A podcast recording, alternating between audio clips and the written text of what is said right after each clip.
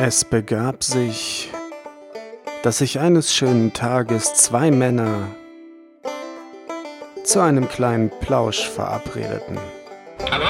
Hallo, hier ist Carlos. Der eine war Comiczeichner, Bela Sobotke, und kam mit einem Sixpack Dosenbier. Der andere war ich. Und ich kam mit einem Mikrofon.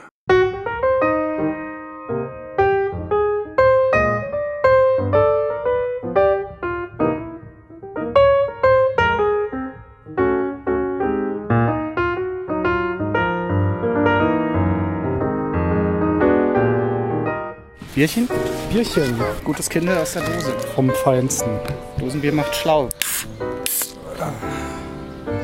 Bisschen geschüttelt ist auch gut, dann Das gehört dazu. fühlt man sich ja gleich so weltmeistermäßig ne, mit Bierdusche. Ach richtig, wir sind ja Weltmeister. da war ja was. Vor allem du und ich. Rüsserchen. Wohlsein. Und wo hast du geguckt gestern? Beim Kumpel. Schön mit, äh, mit, mit Meute und allem drum und dran oder so Ja. ganz gemütlich. Beides. Also gemütlich, aber viele da gewesen. Und ähm, meine Jungs beneiden mich immer um meine Tiefenentspanntheit. Weil die, ich habe immer Schiss, dass sie einen Hirnschlag kriegen oder so, weil sie sich so aufregen. Und du bist da ein bisschen entspannter Ich drauf. bin ja entspannt, ja. Also ich gucke es mir gerne an, aber ich bin nicht so ein Freak. Abends haben wir dann, Kathi und ich sind zurückgekommen, haben hier so einen Parkplatz gefunden, was schwierig ist und laufen an einer Eckkneipe vorbei und da stehen drei Besoffene davor, in Deutschland fahren und so weiter.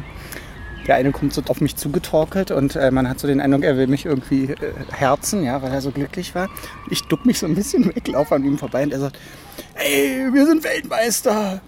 Äh, ihr seht aber nicht so aus, als ob ihr euch richtig freut. Seid ihr Argentinier? Okay. Dabei hatte ich jetzt nicht eine Leichenmine oder so, aber ich war halt entspannt. Du hast dich, halt, du hast dich nicht ausreichend gefreut. genau. So war das. Hast du auch getippt oder sowas gemacht? Ja, ja, wir hatten eine Tipprunde, ja. Irgendwie 30 Und wie hast du abgeschnitten? oder so.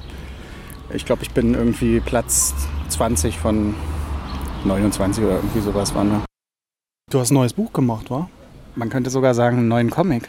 Das ist ja auch ein Buch diesmal eigentlich, ne? So richtig. Hardcover. äh, Wir haben diesmal richtig rangeklotzt. Ja. Äh, Wieso die Entscheidung dafür? Hast du da, gab es dafür einen Grund irgendwie? Ach, der eigentliche Grund ist, dass ich Hardcover geil finde. Ich wollte immer mal ein Hardcover-Buch machen und, ähm, und hier äh, ist halt mal alles genau so, ähm, wie ich mir das so schon immer mal gewünscht habe. Vom Papier, was ich ausgewählt habe, über die Fadenbindung, äh, das Hardcover und so. Wollte ich schon immer mal machen. Also wenn man es jetzt, man kann es natürlich auch ideologisch begründen. Ich dachte mir so, warum muss eigentlich immer nur das äh, Graphic Novel Zeug so schön daherkommen, irgendwie in ihren kleinen Hardcovers. Das kann man, finde ich, mit was derberem ruhig auch mal machen. So, weißt du, ich meine, beim Film zum Beispiel, die derbsten 70er Jahre Exploitation-Heuler gibt es in ganz schicken Mediabooks oder sowas. Ne? Äh, Aber beim Comic irgendwie ähm, so diese Sachen, die ich so mache, immer irgendwie als Heft oder äh, günstig produziertes Softcover, möglichst schwarz-weiß und so. Und diesmal haben wir halt gesagt, okay, wir machen mal alles klotzen, nicht kleckern. Farbe, Hardcover, dickes Papier. Aber ich dachte auch so, wie du ja auch gerade schon meintest, das ist ja eigentlich nicht so typisch für so Pulp-Kram. Ja. Ich glaube, ich fand es auch im ersten Moment erstmal unpassend. Es ist natürlich schön. Also so ein, so ein Hardcover ist schon Mhm. geil, so. Aber so vom, äh, vom, vom, vom Genre her hätte ich ja jetzt nicht erwartet. Es Ja. hat mich irgendwie, es war, hat mich erstmal so überrascht, dass es so Mhm. Man sieht es nicht so oft. Ne? Es ist lustig, dass gerade jetzt beim Comic-Salon äh, ein Buch auch rausgekommen ist von Weißblech, ne? auch im Hardcover. Mhm. Äh, und ich glaube, ähm, die hatten so die ähnliche Überlegung, äh, wir wollen auch mal so sowas machen und so ein Ja. bisschen klotzen. Und da hätte man es auch überhaupt nicht erwartet. Ne? Äh, aber das fand ich irgendwie, finde ich schön so. Also, und bei Gringo ähm, Comics hatten wir übrigens auch schon vorher Hardcover. Äh, und zwar McTrap von Stefan Hagenow. Mhm. Das war schon im Hardcover und ist jetzt auch gerade der dritte Band mit vielen Jahren Verspätung als Hardcover gekommen. Mhm. Ähm, also es ist keine totale Premiere, muss man dazu sagen. Es ist halt ähm, ein bisschen schwierig von der Kalkulation. Also wir haben schon ganz stramm kalkuliert und eine Mischkalkulation aufgemacht, um den Coverpreis von 12,90 noch irgendwie hinzubekommen. Ähm, indem wir auch eine kleine Teilauflage als Vorzugsausgabe verkaufen, limitiert auf 55 Stück. Der Comic ist der gleiche, aber es, äh, vorne ist halt eine, eine äh, Originalzeichnung drin und es gibt einen limitierten Druck drin ähm, und einen Aufkleber. Und die verkaufen wir dann halt für ein bisschen mehr. Und ähm, ja, wenn wir davon ein paar verkaufen, dann klappt es auch mit der Kalkulation so, dass auch äh, durch den höheren Coverpreis als bei den Softcovern auch ein bisschen mehr hängen bleiben könnte, wenn wir die Auflage komplett verkaufen. Ähm, ja, aber man muss schon echt äh, jeden Cent umdrehen, ne? weil eigentlich ist es fast nicht zu stemmen für einen kleinen Verlag, so eine Aufmachung. Ja. Aber man muss auch sagen, es ist alles günstiger geworden. Ne? Es gibt Druckereien, die ähm, sowas für einen ganz passablen Preis mittlerweile anbieten. Und nicht nur die ganz äh, seelenlosen Online-Druckereien, sondern so, so Mitteldinger zwischen, zwischen der Handwerksdruckerei und der, der Online-Druckerei. Dummerweise, äh, ich weiß nicht, ob du es äh, schon mitbekommen hast, so ein bisschen über Twitter, äh, haben die genau bei dieser Sache hier die erste Auflage komplett verkackt. Ach ja, was war da? Ja, äh, also du musst dir vorstellen, ich habe meinen Verleger halt überredet, wir machen das bei denen und so, dann wird es richtig super gut, ne? Und die Auflage wird geliefert und ähm, es gab Farbungenauigkeiten auf einer Doppelseite, wo was blutrot sein sollte, war es auf der einen Seite blutrot, auf der anderen orange. Es gab ähm, Seitenversatz. Ähm, man, man macht ja so, also die verlangen 2 mm Beschnittzugabe, wenn was in den Anschnitt geht. Und da gab es bis 5 mm Seitenversatz. Das heißt, auch weiße Blitzer kannst du es gar nicht mehr nennen, ja, weiße Balken. Und die Bindung war auch noch verkackt. Da habe ich dann sofort reklamiert. Äh, die waren auch sehr einsichtig, wollten alles sehen und so, Auflage zurückgeschickt und haben dann gesagt, okay, sie wollen eine komplette Neuauflage. Ich so genau darauf will ich hinaus. Und dann haben sie alles neu gedruckt und dann wurde das alles perfekt. Und zum Glück bin ich so ein Korinthenkacker und habe einen Monat äh, vorher alles fertig gehabt vor Erlangen, sodass es ganz knapp noch geklappt hat. Aber es war ein Zitterspiel. Das war natürlich ärgerlich. Aber man muss sagen, ähm, äh, die haben sich sehr fair und, und gut verhalten so, äh, und eben kein, keine Zicken gemacht, das Zeug komplett neu zu drucken, was für die auch ein Verlust gewesen sein muss, zumal sie die Hardcover-Bindung auch außer Haus in Auftrag geben. Und je mehr sie außer Haus machen, umso weniger Gewinnmarge haben sie dann auch übrig. Ja, aber ist ja dann alles gut geworden. Und man muss sagen, ja, es ist äh, außergewöhnlich, wie du sagtest. Und eventuell könnte man es auch so ein bisschen als fremd äh, wahrnehmen. Aber die, der Rücklauf in Erlangen war wirklich gut. Also die Leute sind begeistert gewesen von der Aufmachung. Also die, ich habe mich dann auch bemüht, natürlich die Gestaltung komplett ähm, gut zu machen, nichts zufällig zu machen, vom Schmutztitel über den Anhang hinten Die und so. Logos hinten und so weiter, so Alles. diese kleinen Details. Genau, äh, also was, was viele Verlage, finde ich, bis heute noch ein bisschen stiefmütterlich betrachten, ähm, weil eben das Wichtige natürlich die Comicseiten sind und vielleicht noch eine Cover-Illustration. Aber ich wollte es halt auch von der Gestaltung her äh, so gut wie möglich haben und, und das, was in Erlangen da zurückkam an Rückmeldungen, war, war so gut, dass ich sage, die, die wissen es zu schätzen, dass man so einen extra Kilometer gegangen ist. Ja, ich denke auch, dass es äh, bei Büchern ganz generell immer wichtiger wird, halt auch schöne, schöne Produkte zu bauen, die die Leute sich dann auch gerne ins Regal stellen. Das, Ja, die kostengünstigste und am wenigsten pompöse Aufmachung ist halt mittlerweile E-Book. Ja.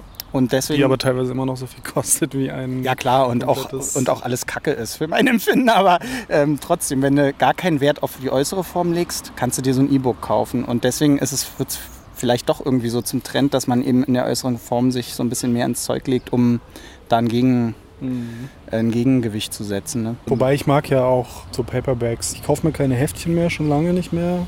Also diese US-Heftchen. Aber ich bevorzuge immer so die, diese Softcover-Paperbacks. Ja? Den Hardcovern. Ich finde eigentlich immer, find immer Hardcover toller, aber ich liebe Hefte auch total. Und ich kaufe auch immer noch total viele US-Heftchen und weiß schon gar nicht mehr, wohin damit. Die kannst du ja auch nicht hinstellen, die wabbeln ja dann so weg, aber ich finde es eine super äh, Veröffentlichungsform. Es ist ja aber in Deutschland weitgehend gar nicht mehr möglich. Ne? Bis auf Weißblech macht es eigentlich keiner mehr. Und die machen es nur, weil sie über den Bahnhofsvertrieb die Dinger absetzen. Im Comicshop läuft da auch nicht genug, als dass ich das rechnen würde. Und da brauchst du eben den, den Bahnhofskioskvertrieb. Ähm, und wenn du den nicht hast, ist Heftchen eigentlich nicht mehr rentabel. Ja. Wir haben, also bei Gringo hat äh, mein Verleger Holger Bommer auch das, die letzten Reihen inzwischen auf äh, A5 Pa- Paperbacks umgestellt vom Heftchen. Also Äh, der Hartmut zum Beispiel äh, vom, vom Hagi. Traditionell Heftchenserie, erscheint jetzt auch in den kleinen A5-Büchlein wie, wie meine vorigen Bücher. Ähm, ja, das war eigentlich so der letzte. Und Commander Kork von äh, Rudolf Perez, der auch in Heftchen immer rauskam, alle fünf Jahre mal einer oder so. Auch eine ganz coole Serie. Äh, da ist jetzt auch der, der neue in, letztes Jahr im Paperback rausgekommen, weil so ein Paperback einfach nicht mehr kostet als ein Heft. Mhm. Aber im, im, im, Buchladen, also im Comicladen ein Heft einfach nicht mehr Beachtung findet. Das ist schade, aber ist so. Aber es war ja irgendwie, wann war das? Ähm, um 2000 rum oder so, dieser krasse Heftchen-Run irgendwie, wo wirklich 40 Heftserien oder so in Comicläden rumlagen ja. und, und an, an jedem Kioskasse wirklich irgendwie teilweise fünf, sechs verschiedene Batman-Serien ja. als Hefte bekommen. Das war noch früher, würde ich sagen, ne? Mitte der 90er oder so? Ja, Mitte, hat, Ende hat, 90er? Hat, glaube ich, Mitte der 90er mit so diesen Batman Adventures oder so angefangen. Ja. Oder auch noch so Simpsons Comics genau. oder sowas. Und damals haben die, haben die Independents ja auch alle in Heftform veröffentlicht. Ne? Also so die alten Recken, Gringo Comics und Zwerchfell mhm. haben alle ihre Sachen in Heftchen gemacht. Da sind, die haben tolle Sachen damals rausgebracht. Da bin ich auch so, so ein Independent-Fan geworden, von diesen, vor allem von diesen zwei Verlagen irgendwie. Aber die, die Zeiten haben sich geändert. Das, das läuft nicht mehr. Mhm. Ich finde es schade. Ich finde auch ein Heft eigentlich eine, eine schöne Veröffentlichungsform, aber Hast du eine Erklärung dafür, warum das nicht mehr funktioniert? Ist das ich verstehe diese Trends auch nicht. Dann gibt es irgendwie den Heftchen-Boom, dann ebbt der wieder ab. Dann gibt es den Manga-Boom, der ebbt wieder ab. Und dann gibt es den Graphic-Novel-Boom und der wird auch wieder abebben. Keine Ahnung. Hm. Wirklich eine Erklärung habe ich nicht. Man kann nur darauf reagieren. Ne? Ja. Also, weiß nicht. Und wenn ein paar Großverlage auf den Trichter kommen, ist nicht mehr so, dann ist es schon nicht mehr so. Mhm.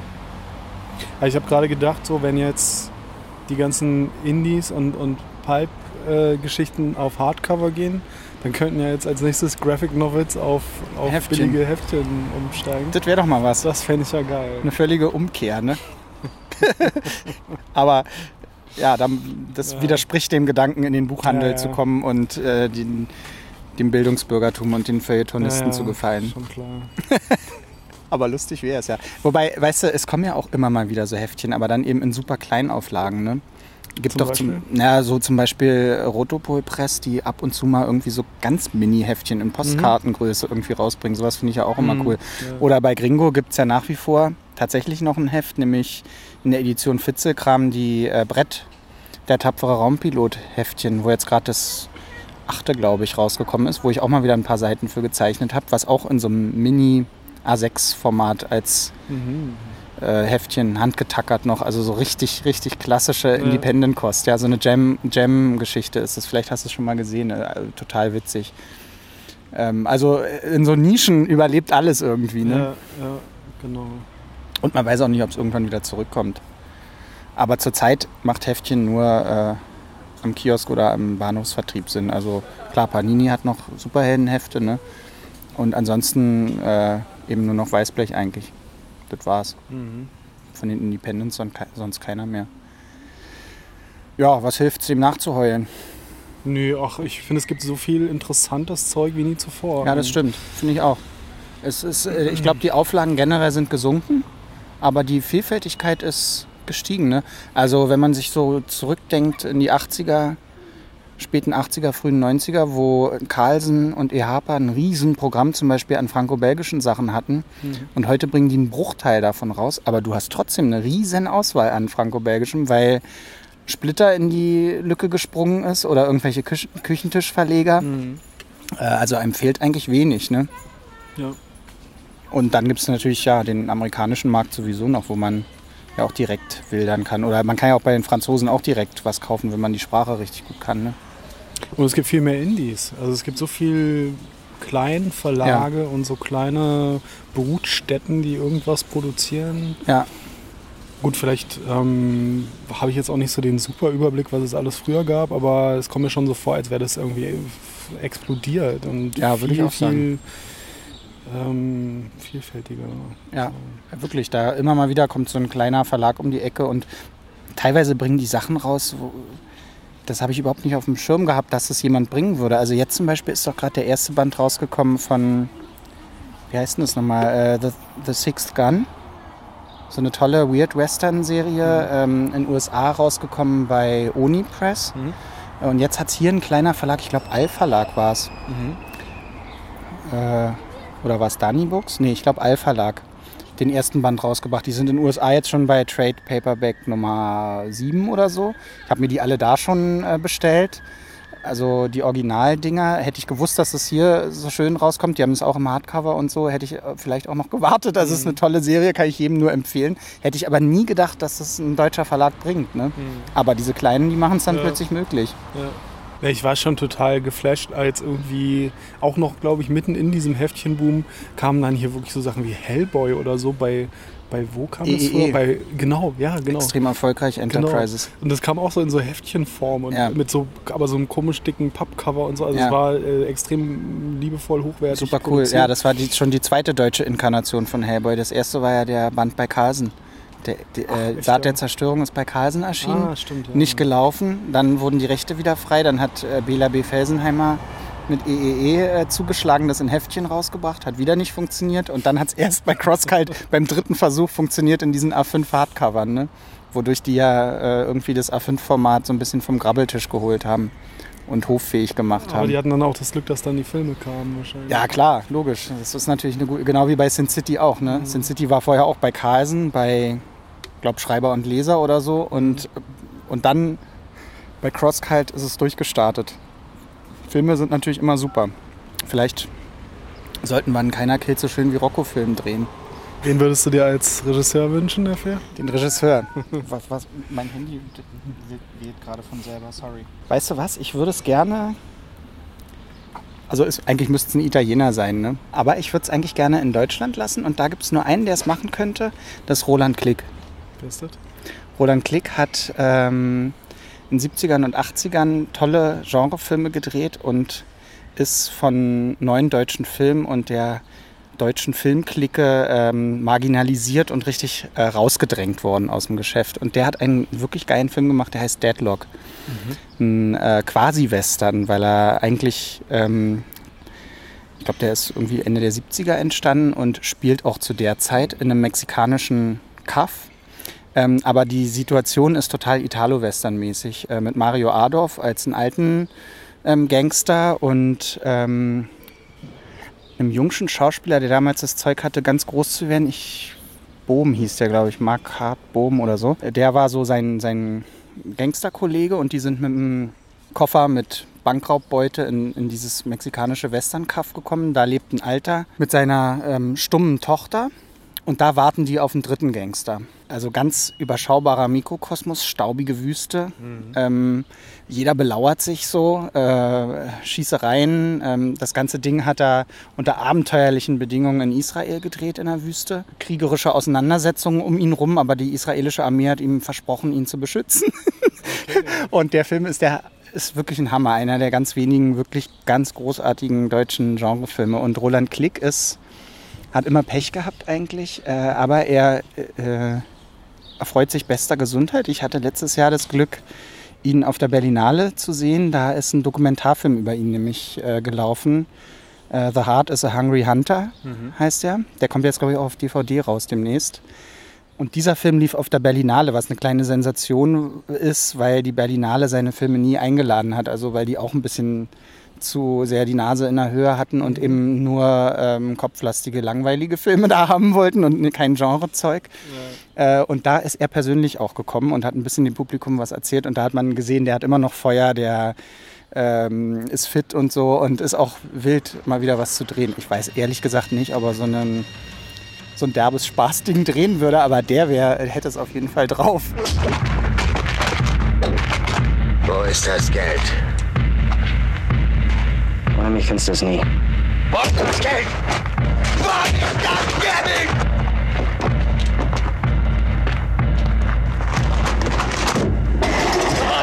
Halt, Alter! Gut, dass du kommst. Du musst mich sofort mit in die Stadt nehmen. Ich bezahl's dir auch gut. Es geht um mein Leben.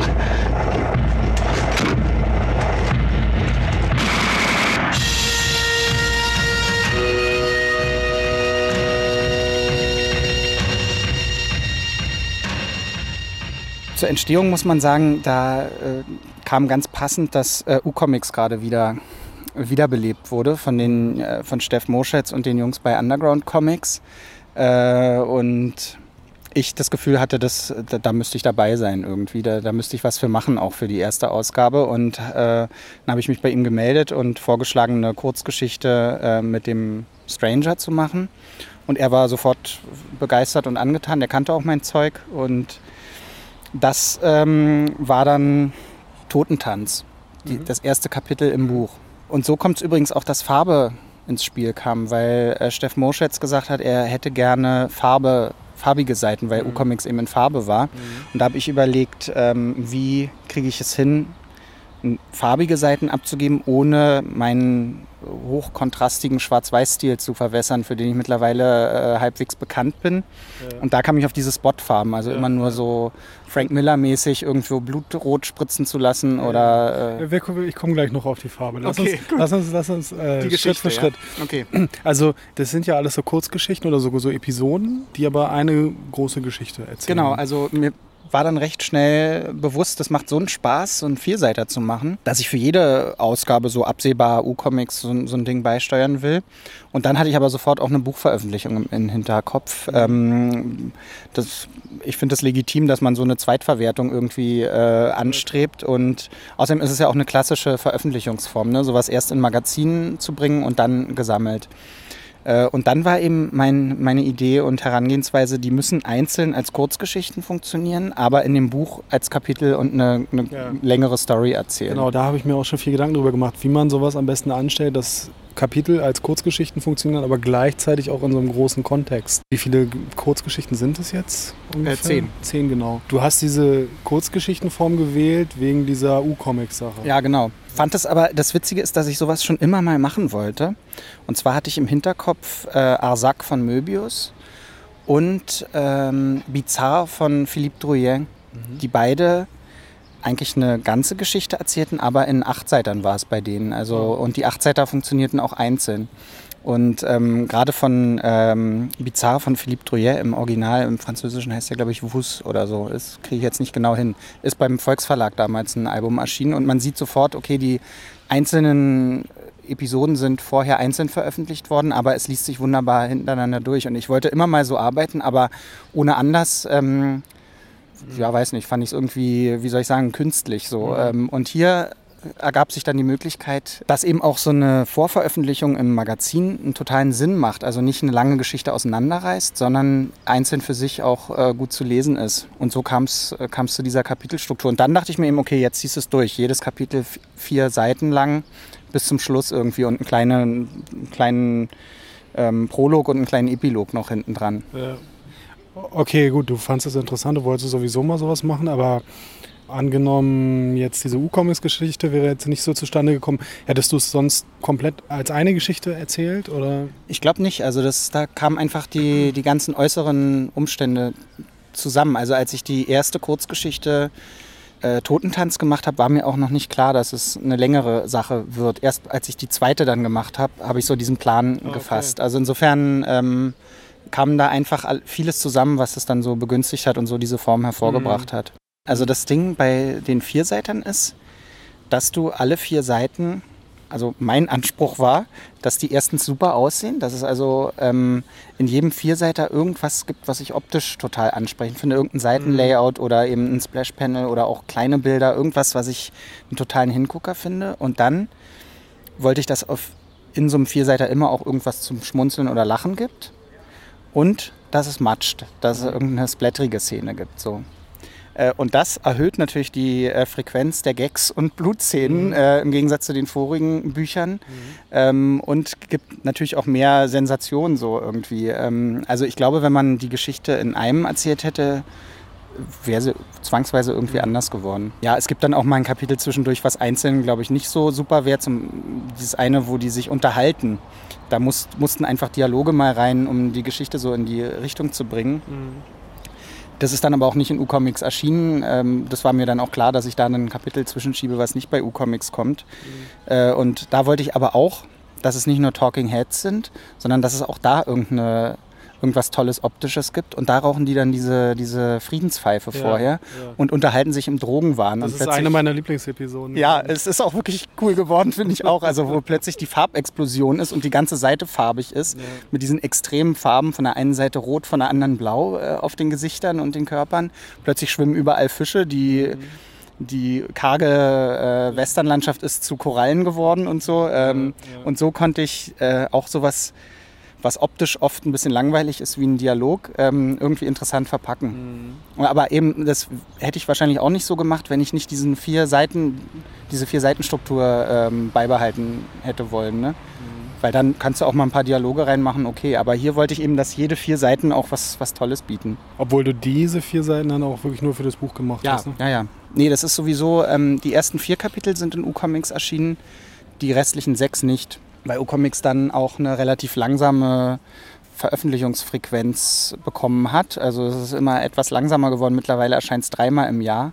Und wenn ich die alle hätte in U-Comics bringen wollen, hätte das Buch erst, weiß ich nicht, in drei Jahren oder so rauskommen können. Und ich wollte es halt jetzt äh, dann doch auch ein bisschen schneller haben und so. Ist aber auch alles okay. Also ich finde es auch ganz gut, dass nicht alles vorveröffentlicht wurde. Ja. Können wir mal kurz einen kleinen äh, Exkurs zu U-Comics machen? Ich habe irgendwie früher so bei meinem Comicladen irgendwie immer so ein paar so Dinger irgendwie aus dem, aus dem Gebrauchtstapel gezogen. Aber ich weiß eigentlich kaum was über, über dieses äh, Phänomen U-Comics. Kannst du da ein bisschen über die Geschichte, über dieses Ding erzählen? Ja, klar. Ich bin schlecht mit Jahreszahlen, deswegen kriege ich die genauen Jahreszahlen wahrscheinlich nicht hin. Wer das genau wissen will, ich habe, äh, als U-Comics neu gestartet wurde, auf dem äh, Gringo-Blog www.gringo-logbuch.de einen Artikel geschrieben zur Geschichte von U-Comics, der auch überlang war äh, im Gegensatz zu den anderen Blog-Einträgen, weil ich so ein bisschen in Erinnerung rufen wollte, was das eigentlich für ein Ding ist, weil es äh, eine wichtige Funktion für mein Empfinden äh, im deutschen Comicmarkt hatte. Also Ja, das, das kommt mir auch so vor, als ob es es schon immer gab. ja, einfach. Das gab es eigentlich auch schon immer. Also äh, die ersten Dinger waren in, wurden in den 70ern gemacht. Wirklich underground. Also, äh, und zwar mit amerikanischem Material. Es gab in den 70ern ähm, sowas, da ist ja auch in den ähm, in USA die Underground-Szene eben entstanden und da gab es so einen Zirkel, wo diese Underground-Hefte verschickt wurden über die ganze Welt. Es gab ja kein Internet und nichts und so. Und da gab es diesen einen findigen Verleger, Siehst du, jetzt hätte ich meine Notizen gebraucht. Jetzt fällt mir der Name nicht mehr ein von dem Verleger. Hi Carlos, ich bin's Bela. Mir fiel gerade noch ein, wie der berühmte und berüchtigte erste U-Comics-Verleger hieß, der von 1970 bis 84 den Volksverlag und U-Comics ähm, betreut hat. Das war der allseits bekannte Raymond Martin. Also, was heißt Verleger? Halt so ein Do-it-yourself-Typ, äh, so ein, so ein halb Hippie, halb Verleger, ähm, der diese Heftchen bekommen hat, das Geilste sich rausgenommen hat und U-Comics draus gemacht hat. Ohne eine Lizenz einzukaufen, ohne irgendwas, weil er eben so diesen, diesen hippiesken Underground-Anspruch hatte irgendwie. Und das waren die ersten U-Comics, die dann auch nur an Abonnenten verschickt wurden, die das irgendwie mitbekommen haben. Das können nur ein 100 Stück gewesen sein oder so wahrscheinlich. Und äh, ja, das, das ging dann über ein paar Jahre irgendwie und dann hat das etwas größer gemacht. Das war dann die zweite Inkarnation. Da fing die Nummerierung wieder bei Nummer 1 an. Das waren dann, würde ich sagen, die 80er schon. Und da musste er dann auch ein bisschen Lizenzen irgendwie bezahlen. Hat er nur so halbgar gemacht irgendwie. sind langsam mal die Leute angekommen und haben gesagt, hier, wie sieht's denn Richtig. aus? Willst du nicht mal was bezahlen? Underground hin oder her, du kannst nicht einfach unser Zeug äh, bringen, ohne dass wir irgendwie eine, eine Mühne Mark für sehen. Ne? Ähm, ich meine, da waren ja Giganten drin, ne? Robert Crumb, S. Clay Wilson, äh, lauter so Sachen, ja. Äh, die, also die, die Creme de la Creme des amerikanischen Undergrounds. Am Anfang noch ausschließlich amerikanischer Underground, nichts äh, aus Europa. Wobei der hat dann auch relativ bald angefangen, irgendwie so eine Serie von einem Deutschen irgendwie oder einem Österreicher oder sowas reinzunehmen. Aber die Franzosen, die später drin waren, waren noch gar nicht drin. Dann gab es also diese zweite Inkarnation, die dann schon, glaube ich, ähm, an Kiosk ging, wenn ich das richtig erinnere. Und der hat dann auch irgendwie, richtig, der hat dann den Volksverlag gegründet. Der Volksverlag ist ja in Deutschland auch ein Vorreiter für, für diese Erwachsenen-Comics. So die ersten Möbius-Dinger, die ersten äh, Richard Corbin-Alben, Philippe Droyer, den heute kaum noch einer in Deutschland irgendwie wirklich kennt. Ähm, diese Sachen sind alle im Volksverlag erschienen damals. Ähm, teilweise gibt es die für gar nicht so viel Geld in schlechtem Zustand, aber immerhin, ähm, noch so äh, Secondhand zu, zu erwerben irgendwie. Ja, aber der hat dann irgendwie ähm, die Druckerei nicht mehr bezahlt und was weiß ich. Also das Chaos hörte niemals auf. Äh, und dann hat die Druckerei den Verlag irgendwie übernommen, wenn ich mich recht erinnere. Und ähm, hat also die dritte Inkarnation von U-Comics gemacht. Auch noch mit ihm. Und die sind dann mehr durchgestartet, weil sie eben mal Geld sehen wollten. So. Da wurde es größer. Äh, und der hat es noch ein paar Nummern gemacht, bis die dann geschnallt haben, mit dem geht es eigentlich gar nicht. Und dann kam eben Achim Schnurrer ins Boot, der dann ähm, auch Alpha Comics gegründet hat. Also dann ist irgendwie Volksverlag oder könnte sein, dass Alpha Comics auch noch mit dem anderen Verleger war und ja, du siehst schon, geht ein bisschen durcheinander. Aber man sieht, es ist eine lange Geschichte und in den 90ern war dann eben U-Comics ganz groß. Äh, Alpha war ganz groß. Mhm. Äh, die haben äh, alles, was bei U-Comics kam, kam später in Albenform. richtig gut verkauft haben sich eigentlich nur die Alben. Mhm. U-Comics hat nie zu keiner Zeit viel Geld eingespielt aber war eben eine super Plattform, um die Alben sozusagen zu bewerben und um was zu pushen so ein bisschen in Deutschland. Und mhm. dann kam eben Gottlieb und so, so ein paar Franzosen dazu. Und dann wurde U-Comics eben auch was, wo deutsche und deutschsprachige Zeichner vermehrt äh, veröffentlicht wurden und eine Plattform hatten, was auszuprobieren, was ähm, nicht unbedingt kommerziell wirklich ähm, große Aussicht auf einen Superseller hatte oder so. Und als U-Comics dann eben eingestellt wurde nach vielen Problemen mit Staatsanwälten und so, die da so einen, so einen merkwürdigen Kreuzzug gegen Alpha äh, gemacht haben. Und eben U-Comics war, glaube ich, der, das erste Produkt aus dem Alpha-Verlag, was da dann glaub, dran glauben musste, dann, weil die einfach unglaubliche Einbußen hatten. Das war eine Lücke, die nie gefüllt wurde eigentlich in Deutschland. So eine, so eine Plattform, wo merkwürdige Sachen ausprobiert werden konnten. Mhm.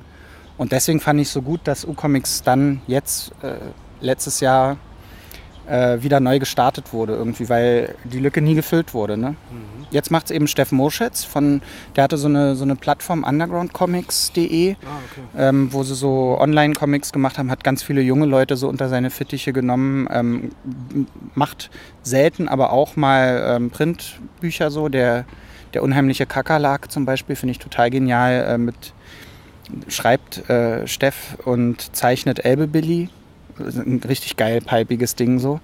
Ähm, und der, ja, und Steff Moschitz hat auch eine lange Geschichte übrigens. Der hat schon für Menschenblut äh, Sachen gezeichnet, das legendäre Underground. Heft, ähm, so sehr denkwürdige Cover und so, die, mhm. die, wenn man die einmal gesehen hat, einem nicht mehr aus dem Kopf gehen, wo alles drauf ist. Also mhm. äh, überhaupt keine äh, Rücksicht auf irgendwas genommen hat. Und mhm. ähm, ja, das machte natürlich Sinn, dass, dass er das irgendwie gemacht hat. Und ja, und so, so kamst du dann äh, zu Rocco wieder. Ja, genau. Es ist, aber man, man merkte schon, der, der lässt mich eben nicht los und es hat dann richtig Spaß gemacht, mit dem weiterzuarbeiten. Und dann kam eben auch noch die Figur aus König Cobra dazu, dieser Schneckenmutant Bruno, mhm.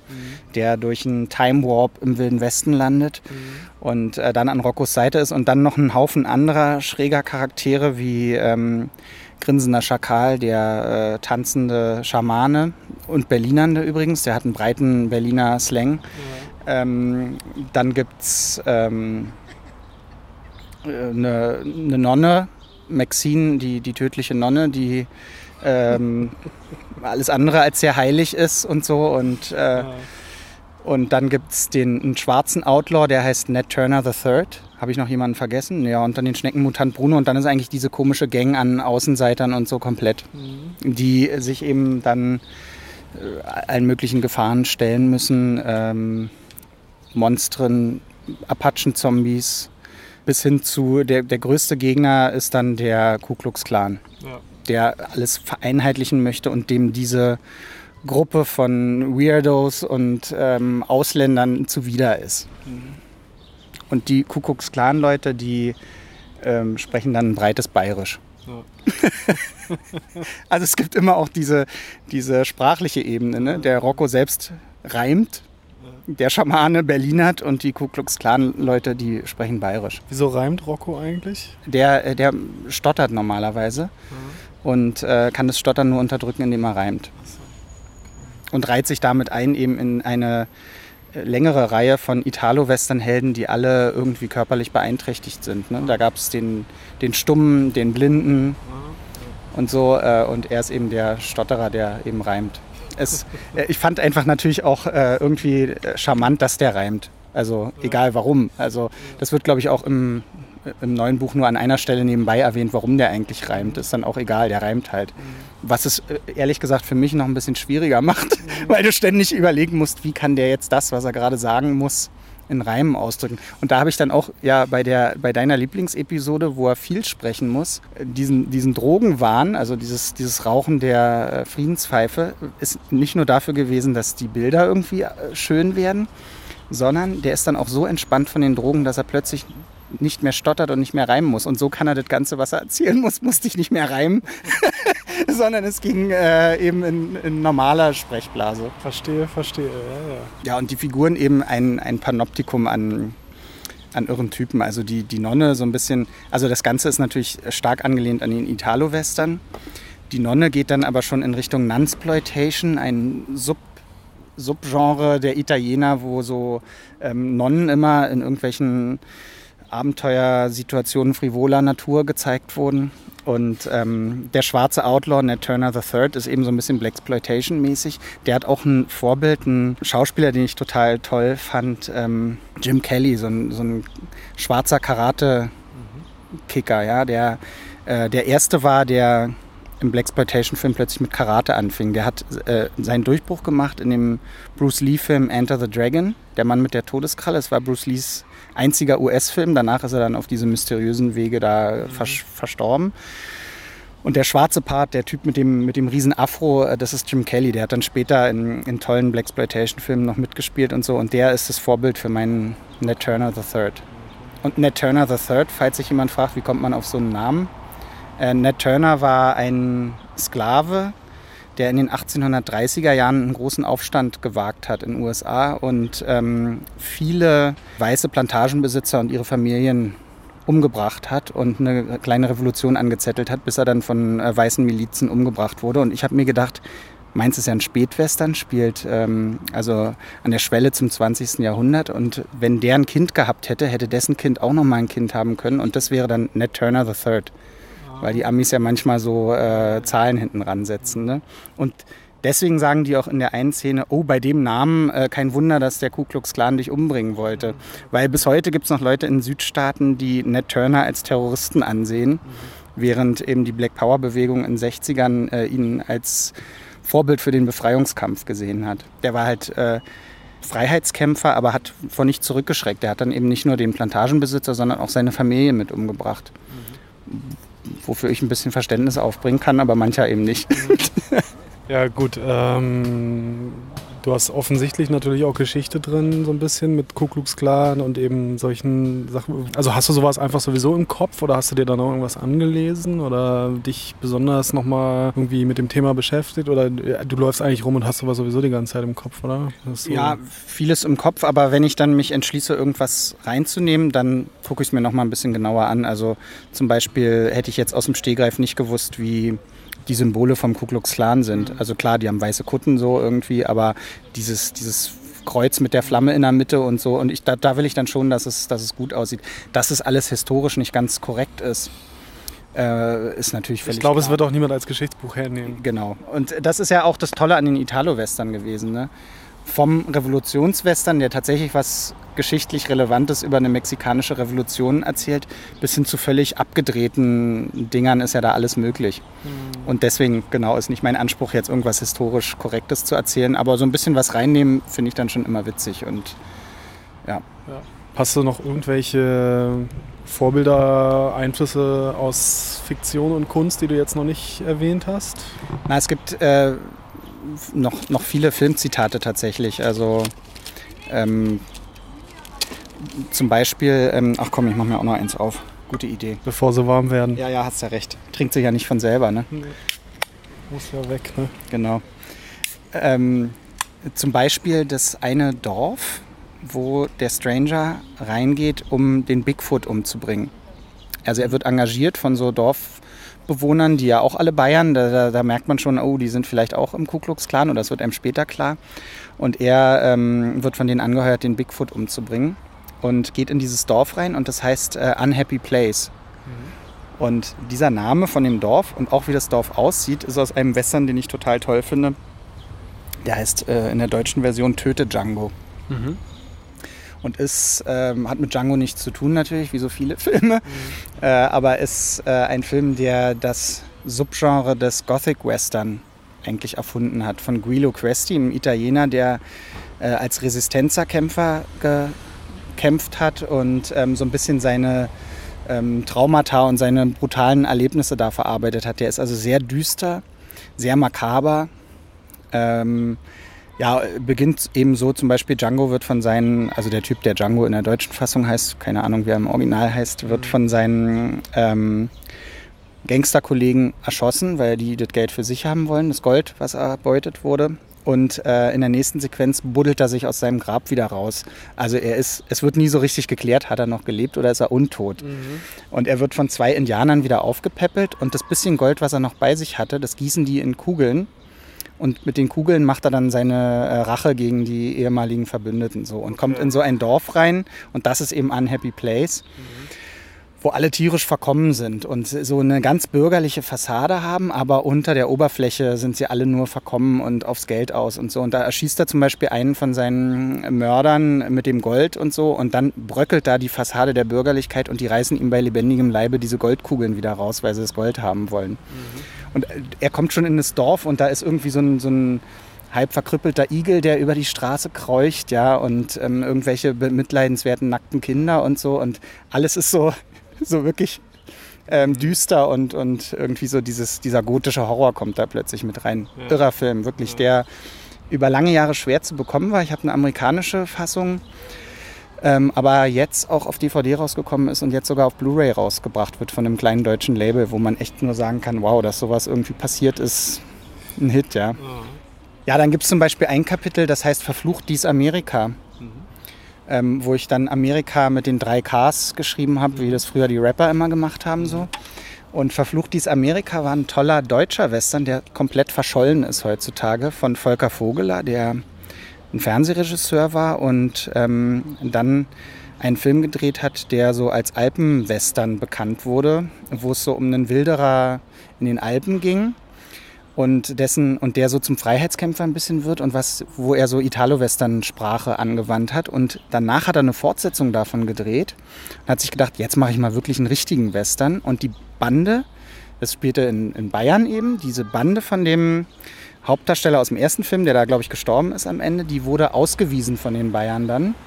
und die haben dann ihr Glück gesucht in der neuen Welt und äh, treffen auf Doc Holiday und machen kommen dann in, eine, in, eine, in so einen Saloon und machen, führen einen Schuhplattler auf, um ein Gratisbier zu kriegen und so eine Sachen. Also aber überhaupt nicht lustig, ja, sondern der hat sich so gedacht, ich mache mal einen ganz realistischen Western, nicht in dem Sinne, dass der letzte Knopf historisch korrekt ist, sondern wie ist es wohl gewesen, wenn so einfache Jungs mhm. nach USA kommen und äh, irgendwie in der neuen Welt ihr Glück suchen. Ja. Und der Film ist wirklich toll.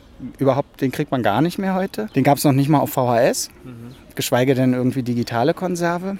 Und ich fand den aber so toll und so schade, dass der so ähm, verschollen ist, dass ich dieses eine Kapitel danach benannt habe, Verflucht dies Amerika. Du hast ihn mal im Fernsehen gesehen? Oder?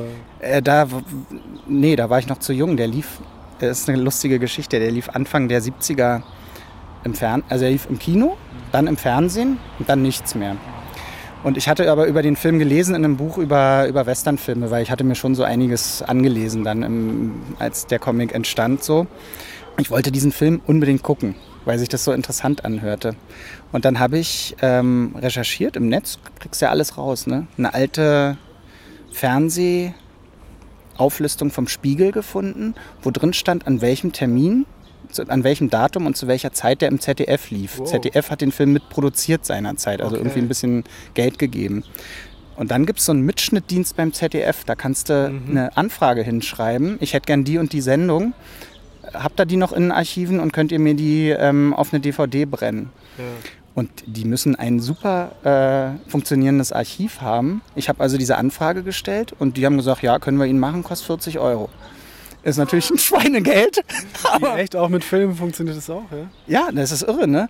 Also ich weiß nicht, ob es mit jedem Film funktioniert, aber in dem Fall hatte ich die Hoffnung, weil ZDF eben Co-Produzent war, mhm. dass es vielleicht geht. Vielleicht geht es auch mit anderen, ich weiß es nicht. Die haben in ihren Archiven geguckt, haben mhm. das gefunden, haben das digitalisiert, auf DVD gebrannt, mir geschickt. Wow. Wirklich gute Qualität, muss ich So sagen. mit ZDF-Cover oder wie sah das dann aus? Genau, so, so, so ein, ja, so blanko, ne? Also da ist nur reingedruckt dann irgendwie verflucht dies Amerika und der Sendezeitpunkt und ähm, ja, nur so ein DVD-R-Rolling, aber ist ja egal, ein Riesenaufwand natürlich und da finde ich dann die 40 Euro auch okay. Nicht schlecht, nicht schlecht. Ja, dafür, dass man den Film eben sonst wirklich überhaupt nicht bekommt, ne? Und wann ist der gelaufen? Wie lange war das her? In 70, Anfang der 70er. Und wann hast du das angefordert? Na, weiß ich nicht, vor anderthalb Jahren oder so. Wow, Ja, das ist ja heftig. ja, ja irre, ne? Also, also natürlich ein bisschen überkandidelt, so dafür 40 Euro rauszuwerfen, aber ich, ich fand es war es wert irgendwie. Wenn du irgend so ein seltenes Ding irgendwo bestellst, kommst du ja teilweise auch bei solchen Preisen raus. Ne? Klar, ich hab, war früher einer von den ähm, 20 Bekloppten, die einen Laserdisc-Player hatten. Und eine Laserdisc hat irgendwie auch Dann bist du 80 Schmerz gewohnt. 80 bis 100 Mark gekostet oder so damals noch, was monströs viel war. Ne? ja. ja, und so äh, gibt es einige Zitate da drin. Ähm, mir fallen wahrscheinlich auch gar nicht alle ein, aber äh, was so einfließt einfach. Ja. Okay, so viel zur Geschichte vielleicht, oder? Ja, sie müssen sich also am Ende im Prinzip diesem Ku Klux Klan irgendwie erwehren und wie sie das schaffen, muss man lesen. Das muss man lesen. Ja, und jetzt hast du zum ersten Mal auch digital gearbeitet, ne? Ja, das stimmt. Ja. Die ersten vier Kapitel sind noch traditionell entstanden, analog, also mit Stift und Papier. Und ähm, danach habe ich ähm, ein Grafiktablett übernommen von meinem hochgeschätzten Kollegen, dem Geier. Was denn für eins? Äh, Bosto heißt die Firma, ist eine chinesische Marke. Und es ist ähm, ein Tablett, was von der Funktionalität und auch den Werten und so äh, vergleichbar ist mit, mit so einem High-End Wacom-Teil, aber nur ein Drittel davon kostet. Aber die, das kriegst du hier nicht im Laden, äh, weil die Chinesen hier keinen Fuß in die Tür kriegen, weil Wacom eben so ein Monopol äh, in der westlichen Welt hat. Und der Geier hatte eben die, die Abgebrühtheit, das Ding in China direkt zu bestellen. Mit PayPal bezahlt. Okay. Und dann wurde es ihm direkt aus China geliefert, innerhalb von irgendwie fünf Tagen oder sowas. Er musste noch Zoll bezahlen, dem Postboten. Und dann hat er dieses Grafiktablett gehabt. Und er hatte mir eben davon erzählt, so, wir, wir schreiben uns öfter mal Mails und so. Er, er hat auch bei Gringo halt viel gemacht und so. Und da lernt man sich ja kennen und ist übrigens ja, einer der, für mich einer der tollsten Zeichner Deutschlands. Der hat damit gearbeitet und war sehr angetan. Nur es hatte ein Problem, was für ihn ähm, ein K.O.-Kriterium war, nämlich die Farbdarstellung variierte je nachdem, in welchem Winkel du auf das Tablett geguckt hast. Also ums Achso, es ist so ein äh, mit Display. genau, es ist im Prinzip ein Monitor, auf dem du so wie die Syntax von Wacom. Genau. Äh, Also ich hätte nie mit einem Grafiktablett gezeichnet, wo ich auf dem Mhm. Bildschirm gucke und unten die Hand habe, weil ich glaube, das hätte ich Das kann ich auch nicht, ja, das ist äh, komisch. vom Hirn nicht verarbeiten können irgendwie. Aber ich, wenn ich, ich, habe schon öfter mal dran gedacht, sowas würde ich gerne mal ausprobieren. Aber dann eben nur so einen wirklich fetten großen Bildschirm, auf dem du direkt Mhm. zeichnen kannst. Und da der Geier also ähm, Digital Painting ganz viel macht, so für Buchcover und so, ist für ihn diese Farbgeschichte sehr, sehr wichtig. Und wenn er natürlich den Kopf ein bisschen neigt und die Farbe ist anders, das ist schon blöd, ne?